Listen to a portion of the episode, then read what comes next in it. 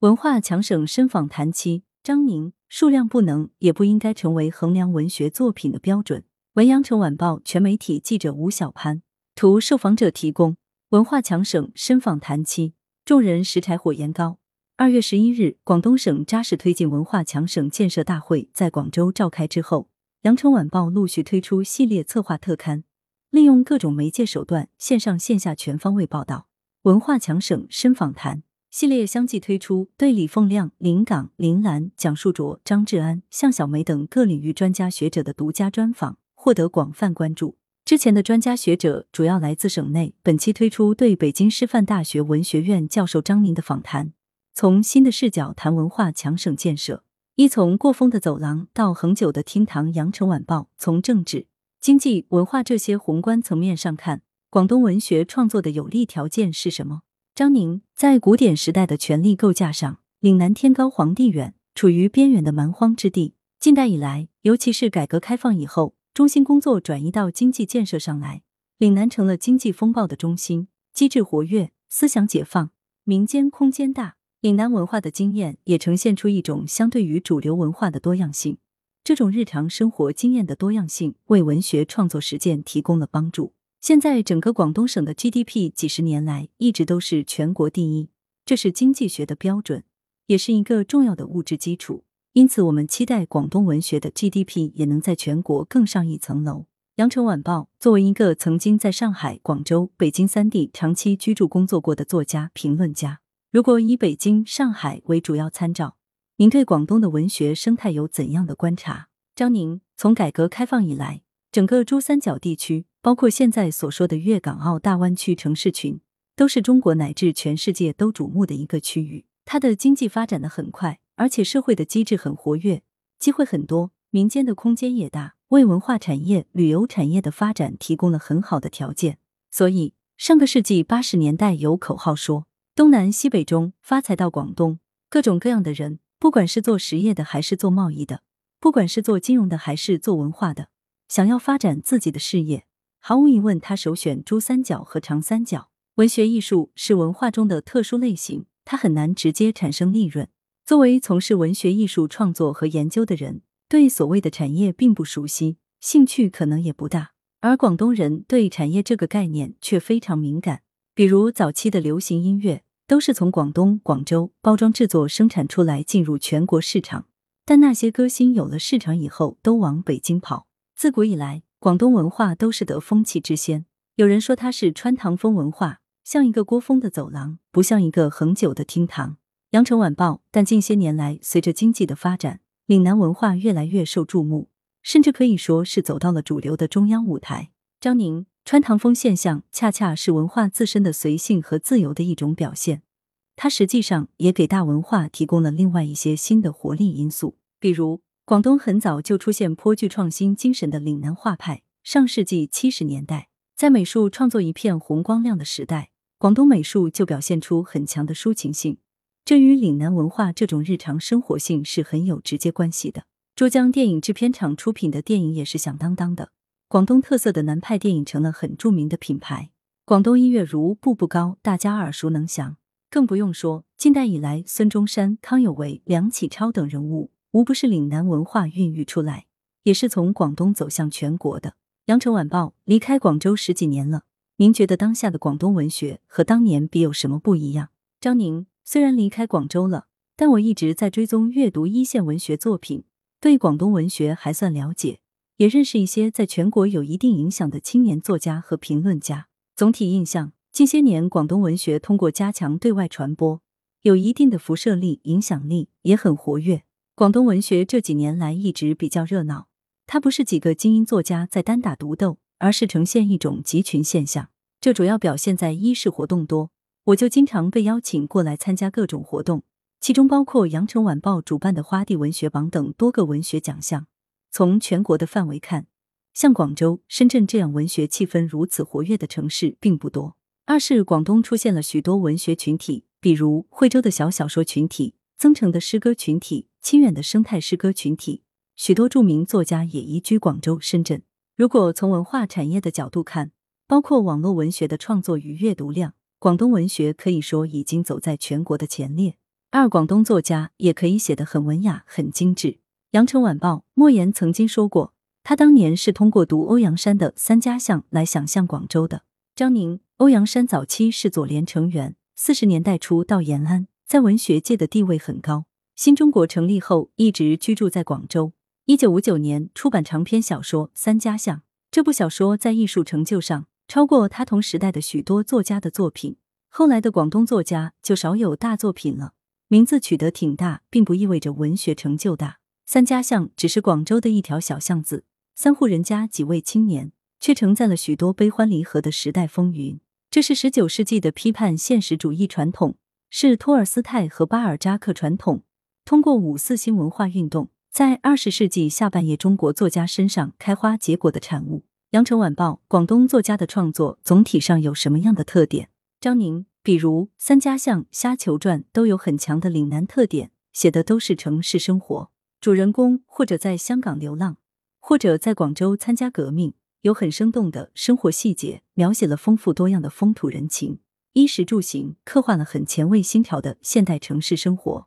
这种广东文学特有的传统从未中断，一直到现在的张欣、张梅以及更年轻一代作家笔下，生生不息。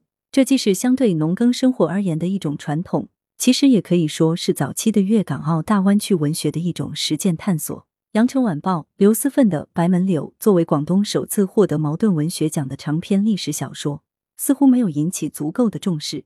张宁在艺术上他是好的，技术上是高超精巧的，但出版以后一直影响不是太大，原因很复杂。有一个原因可能是作品还缺乏更有效的阐释那种古代精致高雅的士大夫生活与当代生活之间的隔膜，需要打通。写人心，写情感是文学的永恒主题。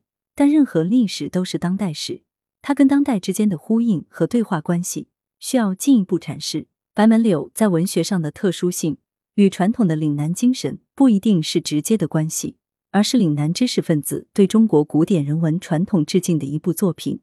他把江南知识分子群体精神给传递出来了。由此可见，广东作家也可以写得很文雅、很精致。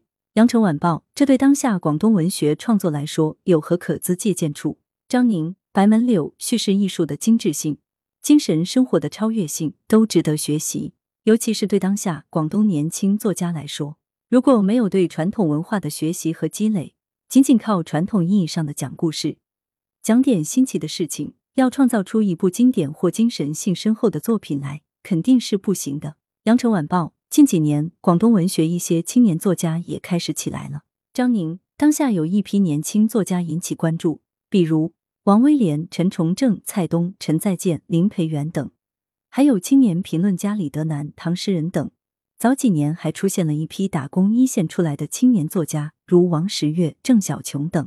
广东文学界从来都不缺青年才俊，需要的是持之以恒的坚守精神，是更多的关注和培植。三人类对好东西的认知有滞后性。羊城晚报由羊城晚报发起倡导的粤派批评，引起了较大反响。表现出广东评论界敢于倡导、敢于争论、敢于批评的精神。您是怎么看的？张宁，粤派批评是在众生喧哗里发出了广东的声音，它是一件好事情，它可以促进文学批评的发展。其实广东的文学批评一直都是不差的，早期有萧音、秦牧等人，上世纪九十年代有饶鹏子、蒋树卓、殷国明等，都是具有全国影响力的批评家。像林贤志则是埋头独行的独狼。是批评家，而现在更年轻的一代也在成长中，这与广州作为一线中心城市的地位是匹配的。羊城晚报在这样一个全球互联的时代，在文学创作中强调地域文化的可能性和必要性。张宁，不要刻意强调它。广东作家的说话方式跟北京作家的说话方式不可能一样，就让你用上海作家的方式去表达，你也表达不了，你只能用广东作家的方式去表达。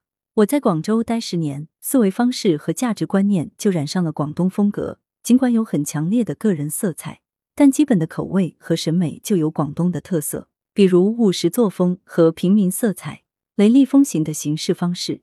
在某个地方时间待长了以后，自然而然的就带有那个地方的色彩。一个广州人没有在上海常住过，他怎么可能写出上海未来？三家巷里那么多广州的吃喝玩乐。也不可能出现在《青春之歌》里。羊城晚报现在出现了许多新的技术手段，包括各种人工智能机器人之类。您认为文学在这样的时代还依赖个人的手工制作吗？它会不会被机器人所取代？张宁，文学不仅仅是个人的事业，还是心灵的事业，是属于心灵的部分。他关注永生、不朽这样一些大问题。心灵当然是属于个人的，因此文学不可能靠机器人或者集体创作。羊城晚报这个看法是不是相对保守了一点？张宁，文学就像我们这个时代最后的一批手工业者。其特有的保守性和孤单性是它仅剩的美德，它是人类最后的一块保守领域，精神的保守领域，因为它终究还是迷恋秩序，而不是混乱。羊城晚报在新媒体盛行的大环境里，好作品的标准是什么？销量、点击率？张宁，这是一个老话题，真的很老。杜甫在世的时候，唐代的诗选里很多是没有他的名字的。人类对好的东西的认知，往往有一个过程，有滞后性。也许在文化产业中，点击率和点击量这些东西很重要，但对于文学来说，如果它也那么重要的话，评论推荐就不难了，搞一个排行榜就可以了。量高者质也高，但这是不可能的。作家不要考虑这个问题，如果他整天考虑这个问题，就不要写了。羊城晚报至少对网络文学来说，阅读量、点击率比较重要。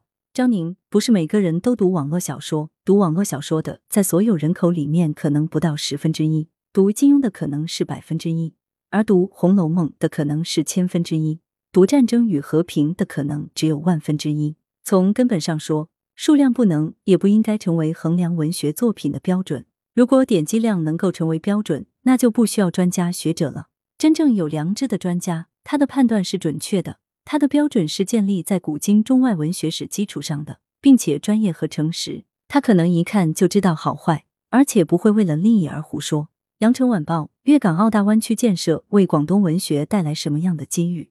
张宁：文学是人与人之间交流沟通不可替代的特殊方式，在这个过程中，个体感受经过提炼、转化，凝结出一个东西来，这个东西就叫文学。文学能够起到情感粘合和建构的作用，达到交流和沟通的作用，进而形成文学想象共同体。粤港澳大湾区的建设带来了新的机遇，我们期待它辐射出来的能量不只是经济的、旅游的，更是文化的和文艺的。如果能在文化战略高度将不同的文化圈整合提升，产生一个统摄大湾区的总体理念，广东文学会有非常值得期待的想象空间。来源：羊城晚报羊城派，编辑文艺。